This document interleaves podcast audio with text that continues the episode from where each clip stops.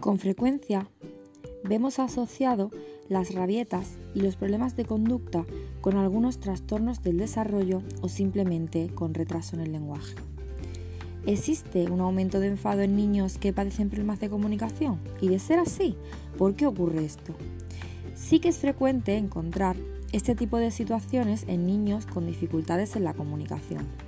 Se debe a que sus limitaciones en comunicación les impiden transmitir aquello que desean y que los demás puedan entenderlos. Esto les genera una gran frustración. Al no saber cómo gestionar esa frustración aparecen gritos, llantos o enfados, los cuales identificamos como enfados o rabietas. ¿Cómo podemos ayudarles en esta situación?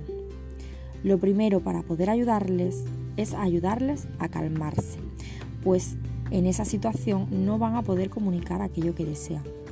Una vez calmados, podemos ayudarles a hacerse entender, haciendo uso de gestos, señalando o incluso dibujando.